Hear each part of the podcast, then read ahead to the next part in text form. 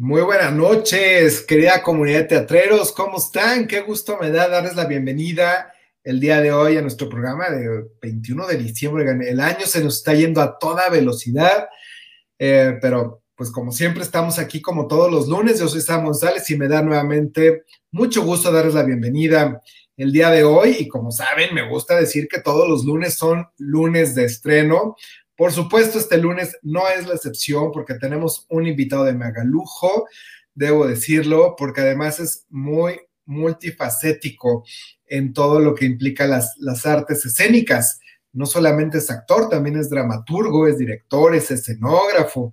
Así que creo que vamos a tener una conversación muy enriquecedora alrededor del el mundo de las artes escénicas y además, sí, lo voy a empezar por ahí porque por la multi, multipremiada y reconocida Wencesilala, que bueno, hemos visto extraordinario el desempeño que ha tenido Adriana al frente, totalmente al frente de este proyecto, que seguramente yo creo que por ahí vamos a, a comenzar. Así que sin más le doy la bienvenida, mi estimado Adrián Vázquez, bienvenido al programa de Teatreros. Muy buenas noches, Adrián, bienvenido. ¿Qué tal? Buenas noches. Hola, gracias, gracias por la recepción. Este, Digo, yo eh, nada más aclarar que no soy escenógrafo. Digo, ah, hago las escenografías de mis obras, pero no soy escenógrafo. Que tampoco, tampoco soy dramaturgo. O sea, escribo para mi compañía, escribo para mis obras, pero. Eh, bueno, pero oye. Esas, son, palabras mayores. Pero eso es parte del camino a la dramaturgia al final del día. Sí, bueno, pero, pero hay, hay, una, hay una cuestión de respeto y de mantener estos eh, nombres honorables en donde corresponden y no, yo más bien soy un, peón del teatro. Te entiendo, no, ¿cuál peón? A ver, yo creo que hay que empezar por Wencesilala, porque ha sido, de verdad, eso sí no me lo vas a negar, multipremiada, multireconocida, extraordinario montaje y además es creación tuya, es inspiración tuya.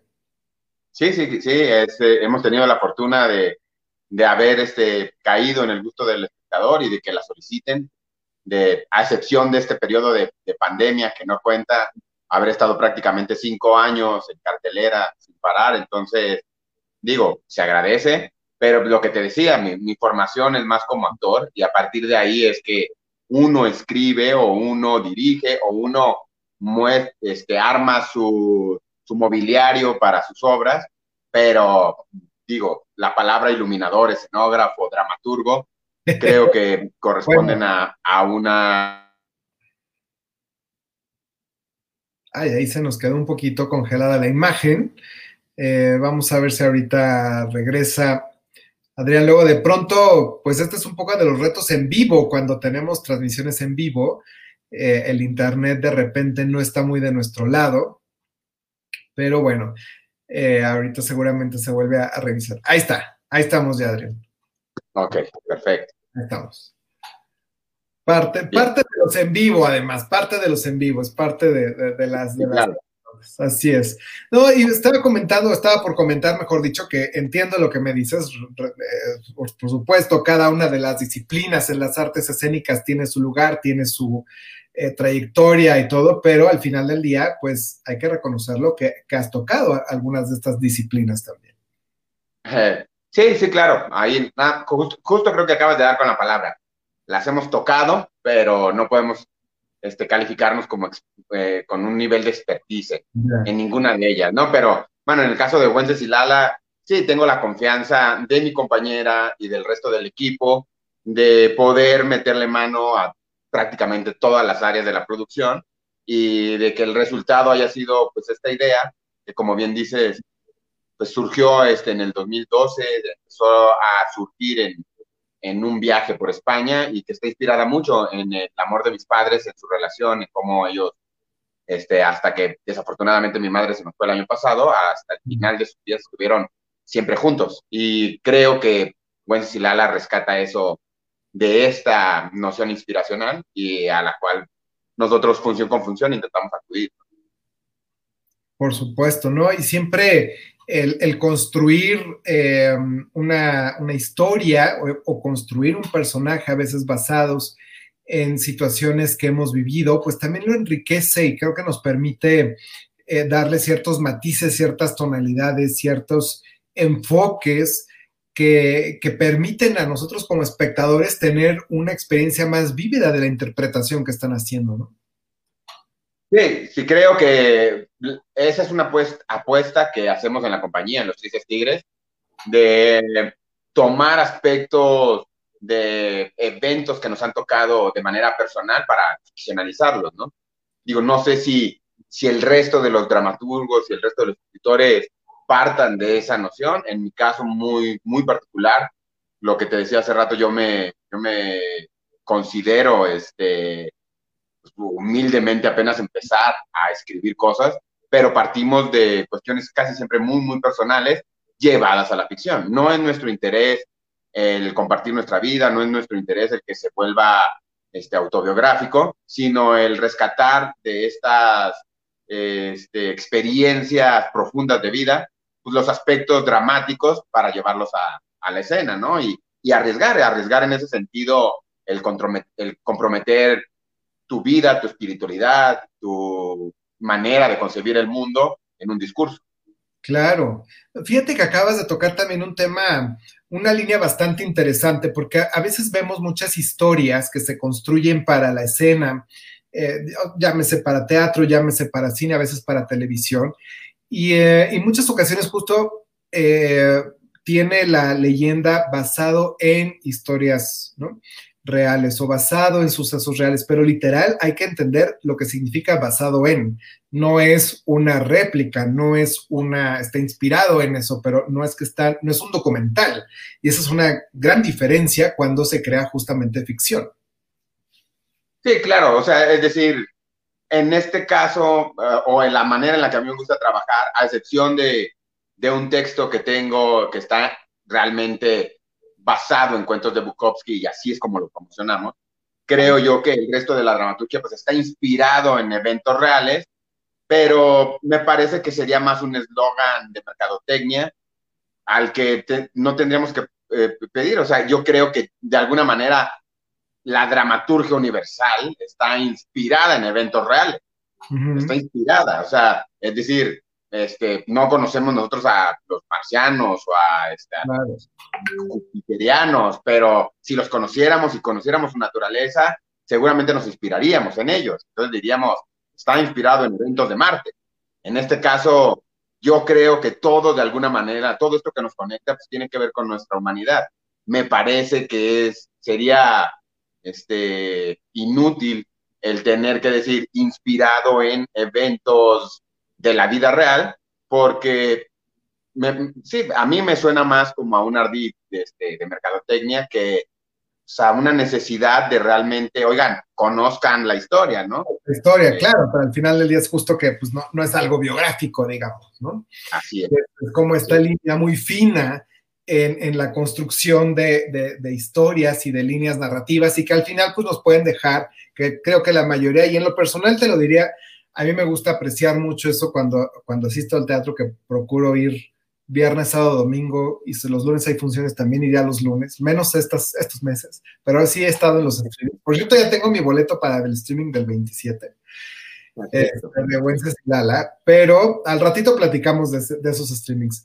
Pero sí, creo que, eh, creo que al final hay una, hay una anécdota, hay un mensaje que es, es muy emotivo cuando en mi caso, que disfrutamos mucho estar sentados en una butaca, eh, que nos transmite y que nos puede tener una trascendencia eh, de vida, un aprendizaje, una lección, un, literal, una anécdota de amor, por ejemplo, como es el caso de Wencesilada. Creo que va mucho. Perdón, perdón, este, te estaba escuchando, pero me perdí de la pregunta. No, no, no te preocupes, es que apenas te la iba a formular. Que basado de ahí, de todo esto que estamos platicando, la pregunta en realidad es: ¿cómo inicias? ¿Cómo inicias tu eh, carrera como, como actor? ¿Qué te inspiró a ti a iniciar tu carrera como actor?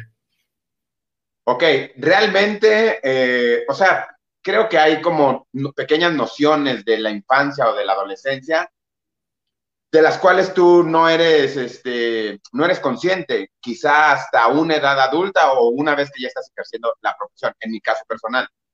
Que yo siempre me he definido como un, un condenado, yo era un condenado a odiar el teatro, yo era un condenado a no ver teatro y a jamás dedicarme al teatro.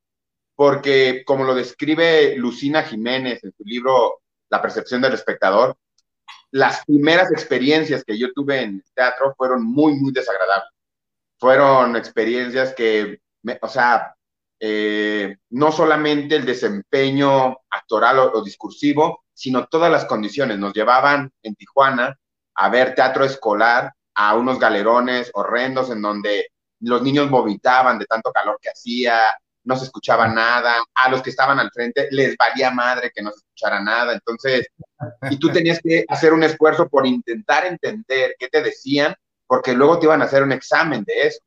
Y yo odiaba, cuando, cuando por la escuela nos llevaban al teatro, yo lo odiaba. Entonces, digo, mi vida se perfilaba que jamás viera teatro. Luego en la preparatoria, no iba por ahí para nada. No iba por ahí para nada. Luego en la preparatoria, resulta que nos obligan a que tenemos que tomar algún taller de algo.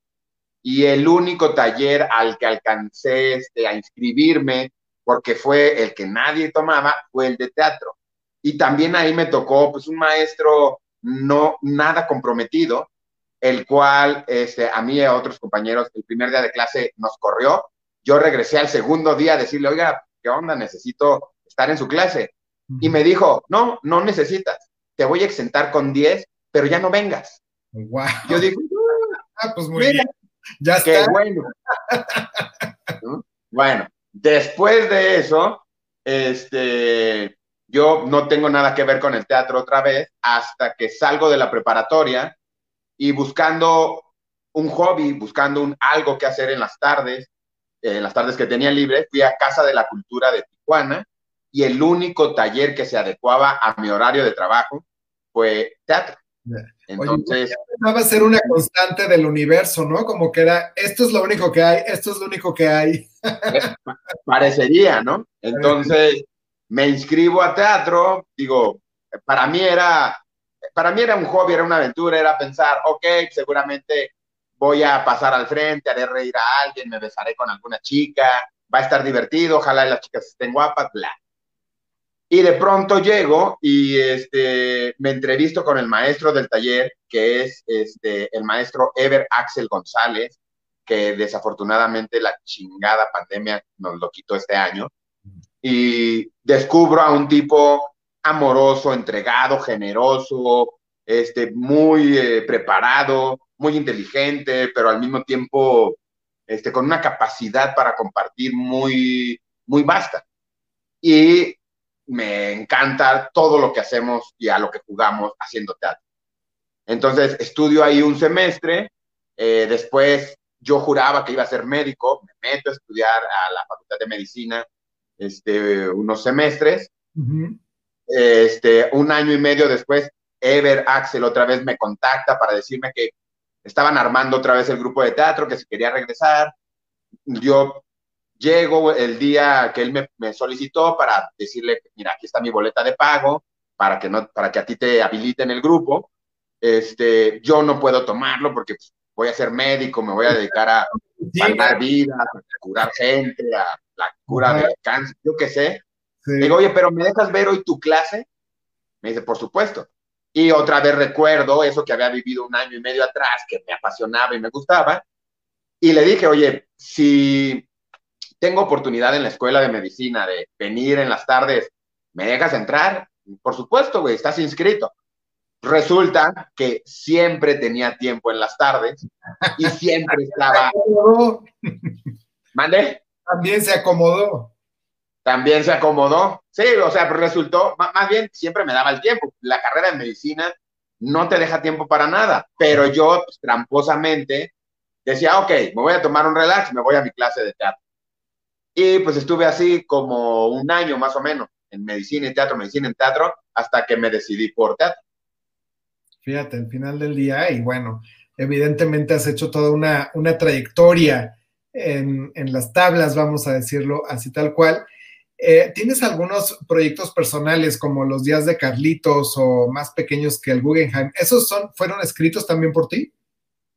Ah, los días de Carlitos, sí. Los días de Carlitos los días de Carlitos pienso que es la puesta en escena que originó eh, lo que eh, originó todo en el sentido creativo, tanto de lo que iba a ser la postura estilística de los Tristes Tigres como compañía, fue la que fundó a la compañía Los Tristes Tigres, pero creo que también eh, desarrolló en mi manera de construir el teatro una, un estilo particular de escribir las obras de teatro que íbamos a representar. O sea, los días de Carlitos surgen en el 2005, en un Día Mundial del Teatro, estrenamos, ahí nace, ese mismo día nace la compañía, y este, nos dimos cuenta que la manera en la que a nosotros nos gusta jugar a hacer teatro es sobre las tablas, experimentar sobre la escena, improvisar sobre la escena, empezar a, obtener de la escena, digamos, los nutrientes que,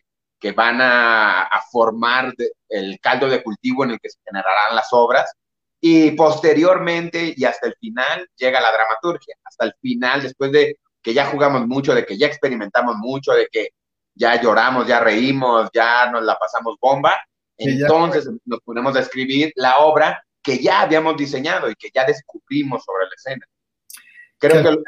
Perdón que te interrumpa, pero al final es justo para platicarle un poco a la comunidad de teatreros, pues todo eso es un proceso creativo justo de construcción, desde línea narrativa hasta construcción de personajes, hasta, hasta construcción de, eh, situaciones, de contextos, ¿no? Y eso es lo que lleva justamente la elaboración de una dramaturgia.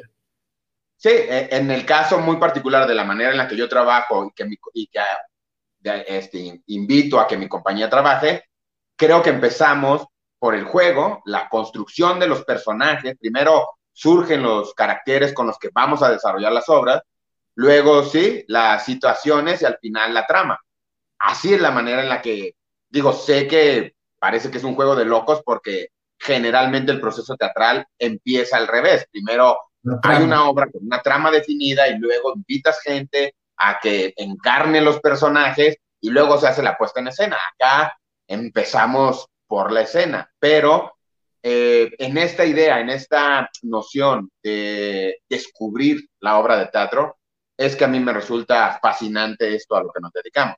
El pensar eh, eh, es decir, lo que te decía al inicio, yo valoro y siempre voy a admirar a todos estos dramaturgos, dramaturgos que son capaces de sentarse en una mesa frente a la computadora o con su libreta a escribir una obra de teatro y que surja todo ese mundo de su cabeza, para mí es, wow, ¿cómo le hace? ¿No? Yo no, o sea, no, no lo consigo y digo, es mágico, es, estos señores son, tienen están tocados por alguna, por alguna este, fuerza extraterrenal, no sé. En el caso muy particular mío, lo, lo, que me doy cuenta es que lo que me gusta hacer es ir trabajando, pero todos estos pequeños hallazgos que surgen ensayo con ensayo, puta, yo los celebro y los potencializo como si hubiéramos encontrado, este, no sé, la cura a una enfermedad, como si de pronto hubiéramos gritado el eureka porque llegó este, la gran salvación de algo. Entonces, esa es la manera que trabajo. Los días de Carlitos nos, nos estableció que así nos gustaba trabajar y hasta la fecha, todas las puestas en escena que han surgido de mi dramaturgia, de mi escritura, todas se han hecho de la misma manera de esa manera. Pues mira, al final es un proceso creativo. Yo creo que como todo proceso creativo, pues no necesariamente hay una fórmula, ¿sabes? Pero ahorita con esto que, nos compartes, me estoy recordando, bueno, no recordando necesariamente, pero me gusta mucho hacer a mí una analogía, porque yo también, así como admiro también al dramaturgo, como bien lo comentas, eh, fíjate que yo a quien le tengo una, una admiración muy particular y creo que es muy similar el talento al de un dramaturgo es al, eh, a un orquestador.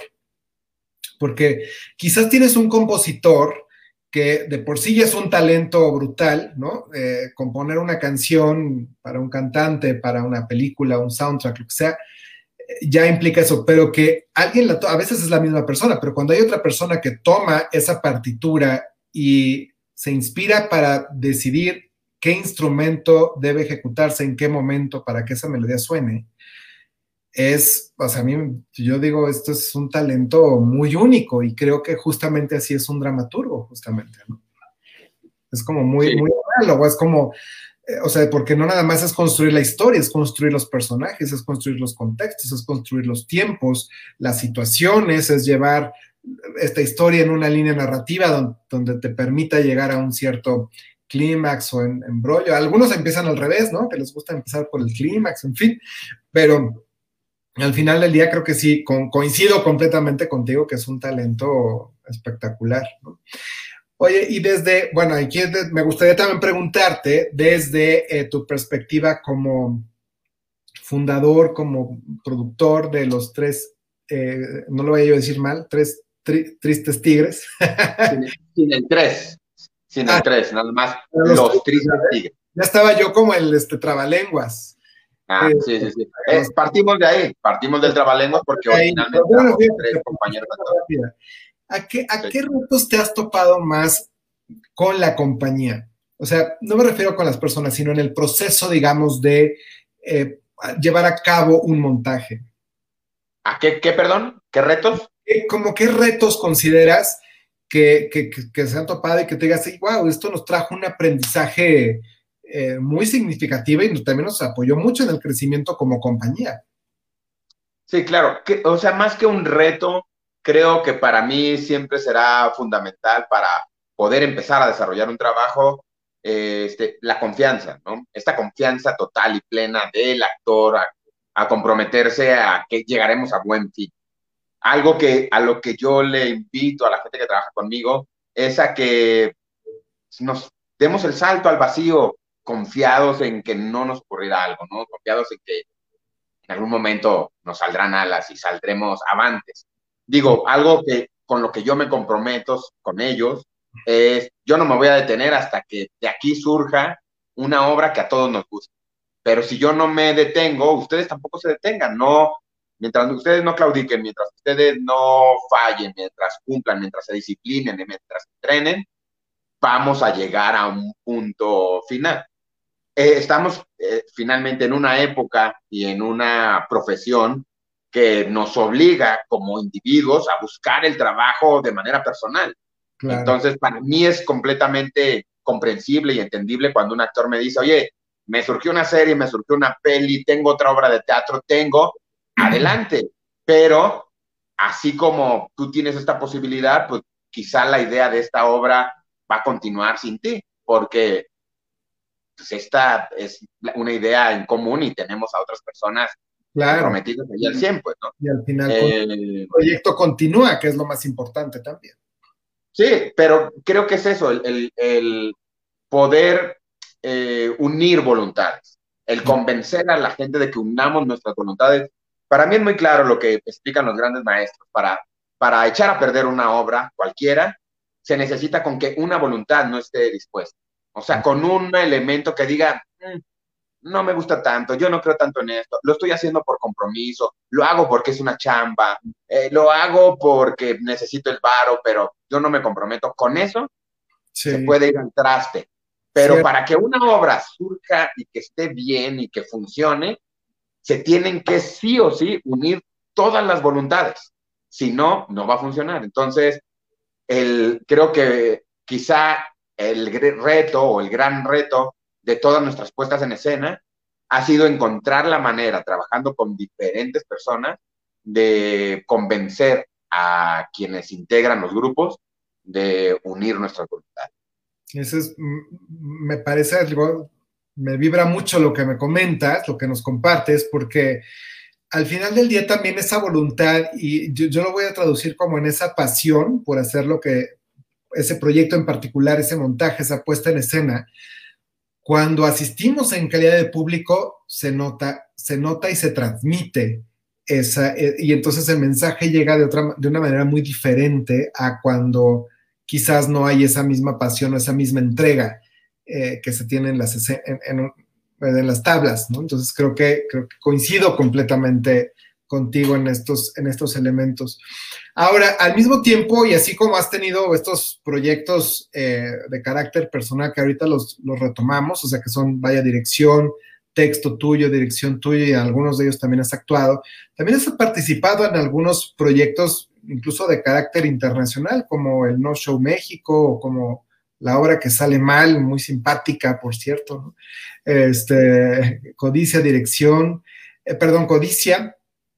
Eh, eh, a diferencia, por ejemplo, ¿cómo sientes tú la diferencia entre trabajar en, un, en una franquicia, digamos, que ya viene de alguna manera elaborada, que algunas a lo mejor sí te permiten tener cierto proceso creativo, otras no tanto, cuando estás sí creando tu propio, tu propio material?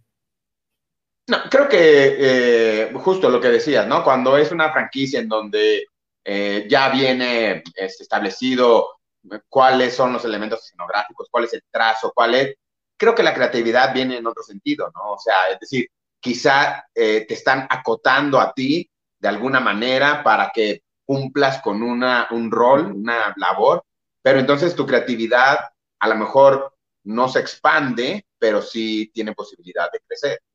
Entonces, creo que ahí es donde nosotros pues, disfrutamos el actuar de una manera diferente. Es decir, sé que tengo que hacer esto y esto y esto y esto y esto porque esto es lo que está diseñado, está muy bien, pero eso no limita mi creatividad. Mi creatividad sigue siendo dentro de esto, pues yo tengo que acudir a creerlo y a vivirlo y a sentirlo y a gozarlo y a divertirme. Y pues, creo que en, ese, en eso radica quizá el gran privilegio de esto a lo que nos dedicamos, ¿no? Que uno, nadie nos obliga, y dos, eh, eh, este, siempre tiene que ser gozoso para que el espectador también lo goce.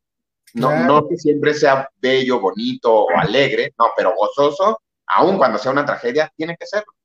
Entonces, digo, es, es, muy grato, por ejemplo, de pronto entrar a, a, puestas en escena como la obra que sale mal o el no show, en donde hay una producción detrás procurando el trabajo y que todos los elementos están puestos para que tú como actor desarrolles tu trabajo, puta, es lo que todos quisiéramos. O sea, es como trabajan en primer mundo, pero es a lo que todos aspiramos, ¿no?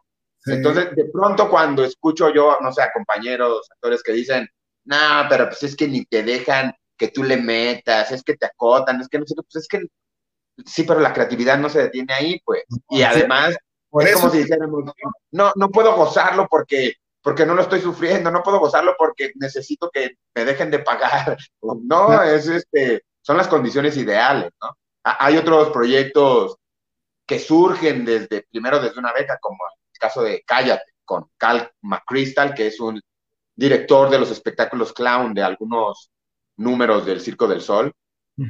Y pues es, es, encontrar a un ser que viene de primer mundo, que ha trabajado con los artistas escénicos más preparados y disciplinados de la tierra y que de pronto encuentren en ti también este, las posibilidades discursivas para, para hacer una puesta en escena, pues es muy grato. O el caso del año pasado que, que traje con Daniel Veronese, un director de primer mundo, de los mejores directores del mundo, reconocido a nivel internacional, y que de pronto elaboremos un trabajo, la verdad es que vuelvo a refrendar y a, reconocer que yo me siento un privilegiado dentro de las artes escénicas y no en el sentido peyorativo que le dan a la palabra en los últimos dos o tres años, o sea, no soy un tipo mimado y consentido por el sistema, no, pero sí considero que es un privilegio en un país como este dedicarte a lo que amas y que además te paguen por ello, no todo el mundo y eh, la verdad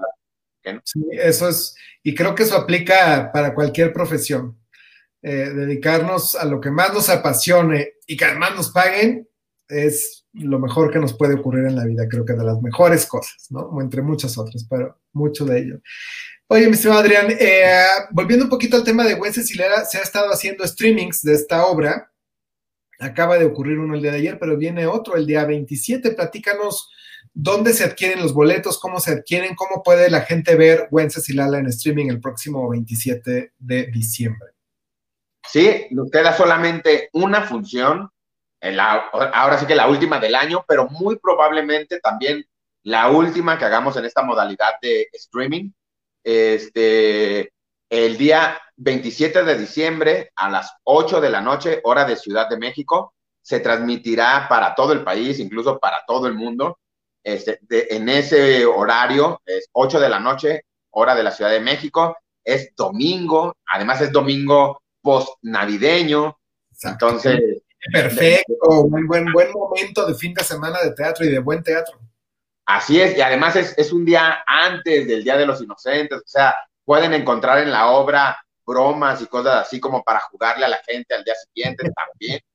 Este, pueden comprar los boletos en la plataforma de eticket.mx, eticket.mx.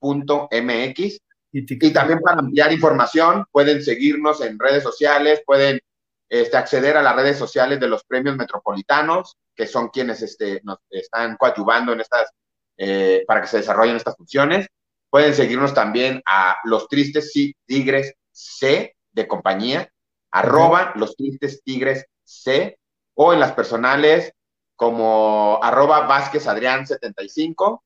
Ahí puede, podemos este, ampliar información de la puesta en escena y también de los proyectos futuros que vienen para la compañía.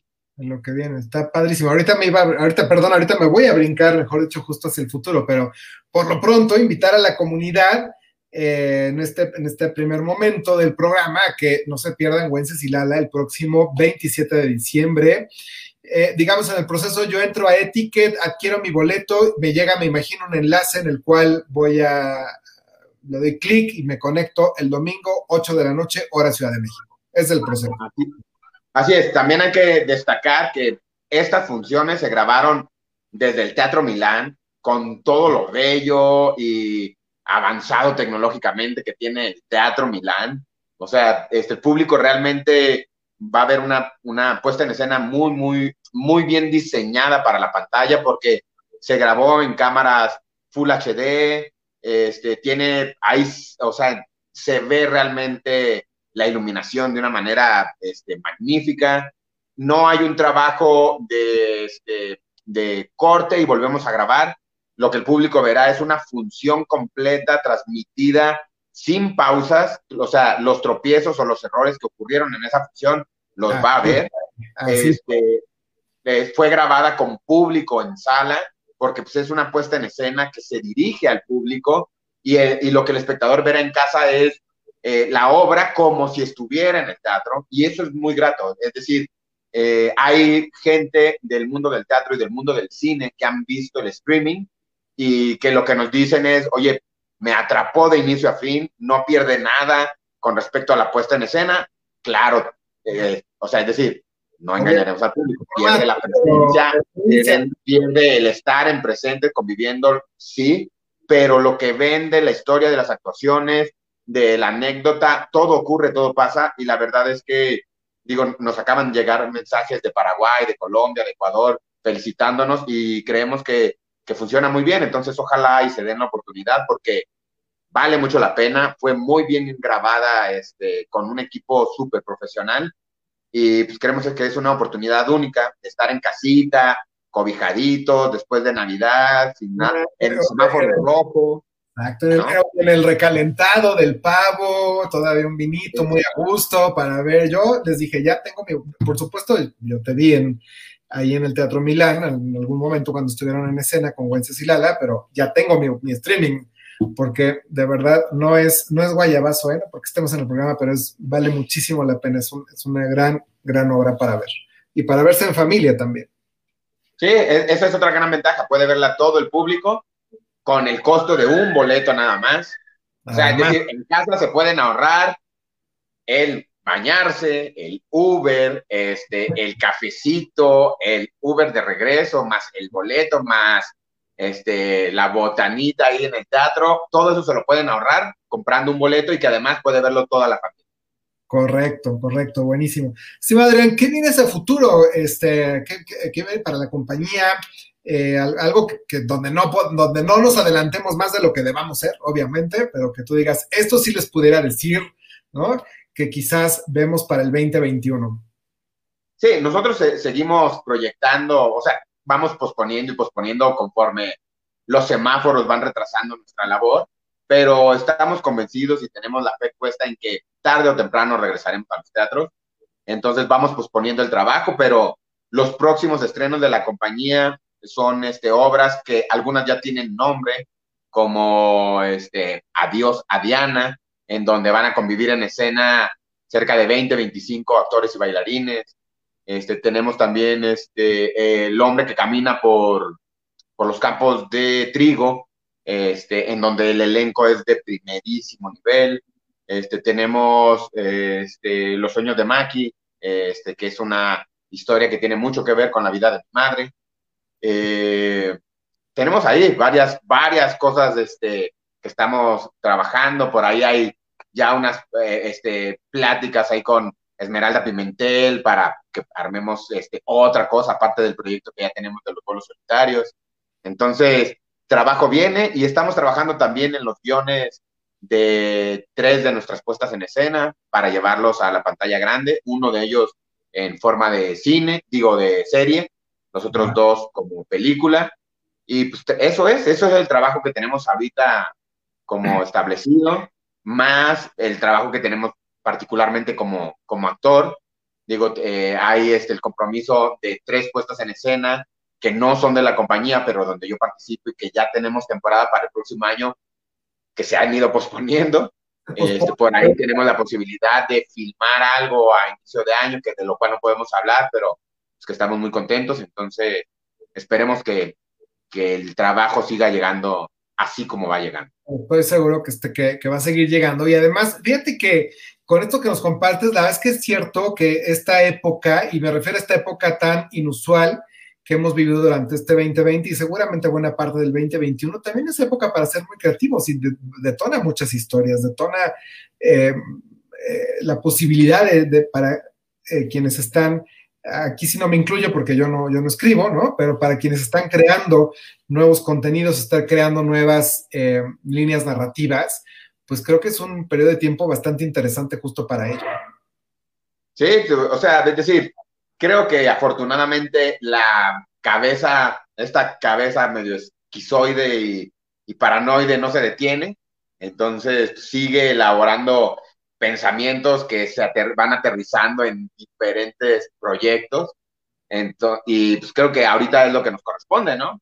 Este, intentar estar sanos, alimentarnos bien, entrenar, intentar tener una vida psicológica, este, sexual, armoniosa, saludable y seguir adelante porque en algún momento podremos retomar y ojalá podamos vertir todo esta, este eh, impas creativo en creatividad pura para la, para la escena. ¿no?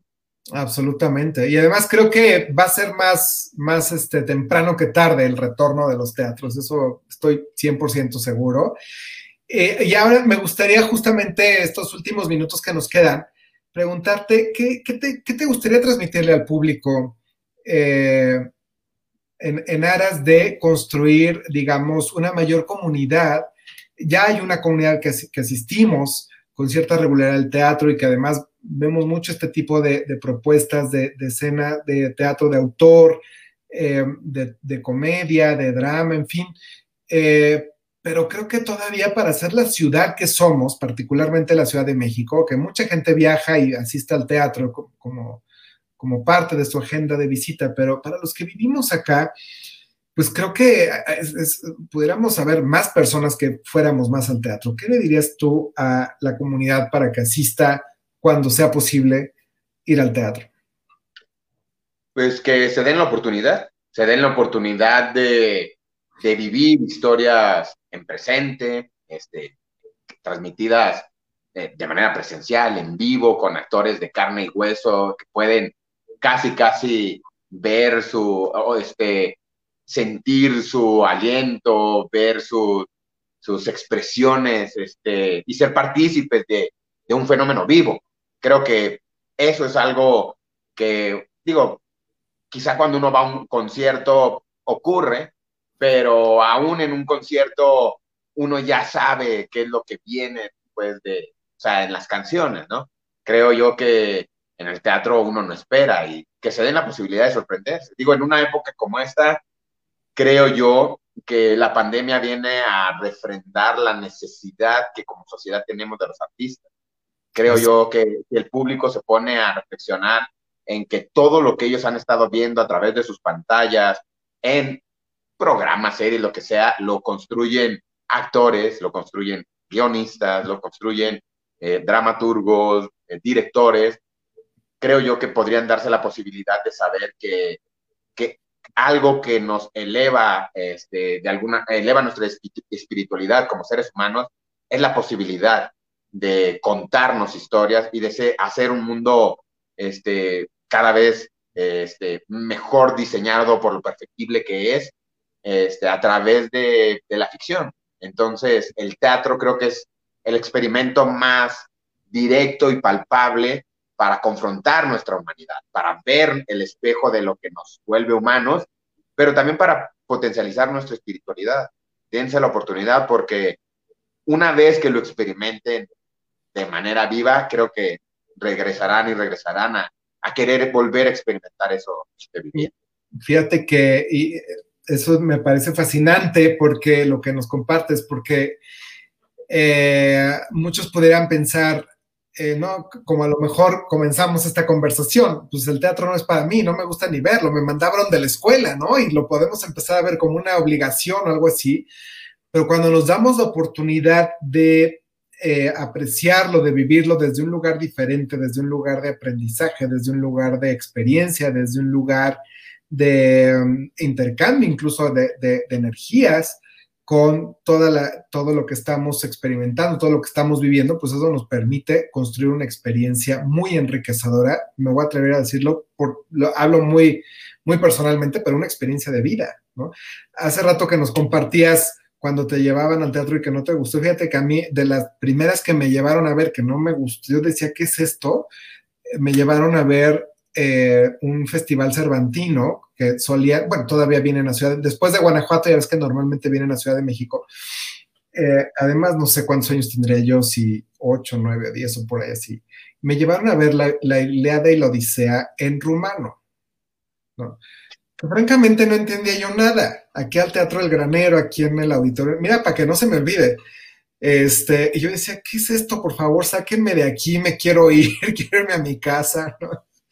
Y, pero es, a veces puede ser que haya algo que quizás no, tiene por qué gustarnos todo, pero si hay algo que no nos gusta, darnos la oportunidad de ir explorando nuevos géneros, nuevas propuestas, no solamente de historia, sino también de dirección, de, justo de dramaturgia, de, de, compañías, y creo que es lo que enriquece mucho la experiencia del teatro. Sí, pero creo que, justo ah, tú acabas de dar el clavo a algo que que creo que tiene que ver mucho con la percepción que tenemos de nuestro arte. A, mí me gusta creer que las puestas en escena que, que, hacemos, por lo menos yo lo intento con la compañía, es que tengan una noción universal, que dependiendo del grado de conocimiento y de crecimiento personal, es como tú experimentarás esa puesta en escena, pero que tendríamos que ofrecer un producto que sea capaz de ser percibido tanto por el más erudito de, los creadores escénicos como de la persona menos preparada y que en ambos casos, que son extremos, tendría que ser un, eh, evento disfrutable. Eh, para nosotros es muy grato como compañía presentar Güences y Lala en primarias y secundarias, porque casi siempre nos enfrentamos de entrada a un público que ya tienen un rechazo porque los están obligando a ver teatro. Porque me, y empiezan con un barullo y un escándalo, pero una vez que empieza la obra y escuchar el silencio en el que todos se meten y que al final los niños se acerquen y agradezcan y, te digan, yo quiero ser actor, yo quiero ser actriz, a nosotros nos hace volver a, a, sentir que esta vocación a la que decidimos dedicar nuestra vida es la, es la correcta, fue la correcta. De alguna manera sentimos que cumplimos y que estamos contagiando de este tipo de espiritualidad a algunos seres que antes de eso quizás estaban, como en mi caso, que estábamos condenados a que no nos gustara. Así es, no, completamente. Y creo que justo también tú lo comentaste, pues es una manera de construir humanidad desde un lugar muy diferente y que nos permite conectarnos los unos con los otros. Yo creo eso fervientemente. Para concluir, estimado Adrián, repitámosle a la comunidad, eh, tenemos el día 27 de diciembre, es el próximo domingo, el streaming de Wences y Lala. ¿Cómo adquieren el boleto? ¿Dónde lo adquieren? ¿Y cuál es el proceso para que lo vean? Ok, es la última función de Wences y Lala el domingo 27 de diciembre, transmitiendo a las 8 de la noche, horario de la Ciudad de México, desde el Teatro Milán una experiencia muy, muy buena, muy bien grabada. Eh, los boletos los pueden conseguir en la plataforma de eticket.mx, eticket.mx. Ahí eh, se meten a los eventos, buscan el de Vueltas y Lala y ahí les dirán todos los pasos para poder ver el streaming. Es función única, el precio es muy módico y si tienen alguna duda pueden escribir a la página de los Metro, que son los premios metropolitanos, o seguirnos en nuestras redes sociales como arroba los tristes tigres C, arroba Vázquez Adrián 75 o este, también como arroba. Ahí pueden revisar la información y seguramente se las aclararé. Ahí está, padrísimo. Además, mira, de producción ya nos están haciendo favor de, eh, postear directamente las cuentas, tanto de Etiquet, las cuentas de Instagram, de Tristes Tigres, C, para que la comunidad ya sea que nos estén viendo ahora o el programa siempre se queda en el canal, a veces lo ven más adelante en, las siguientes horas o días, lo puedan ver, puedan seguir y apoyemos el eh, buen teatro. Estimado Adrián, te agradezco muchísimo el tiempo para compartir con nosotros en el programa de teatreros, con la comunidad eh, de teatreros, no sin antes también pues desearte todo el éxito y muy felices fiestas en compañía, en compañía de tus seres queridos. Muchísimas gracias. Saludos, felices fiestas a todos.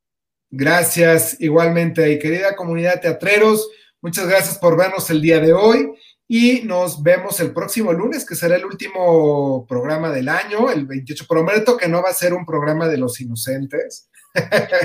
lo pensé, lo pensé, dije, voy a programar un, va a ser un programa de los inocentes, pero no, no lo vamos a hacer así. Eh, y nos veremos el próximo lunes en punto de las 7 de la noche aquí por Mood TV. Muchas gracias y muy buenas noches.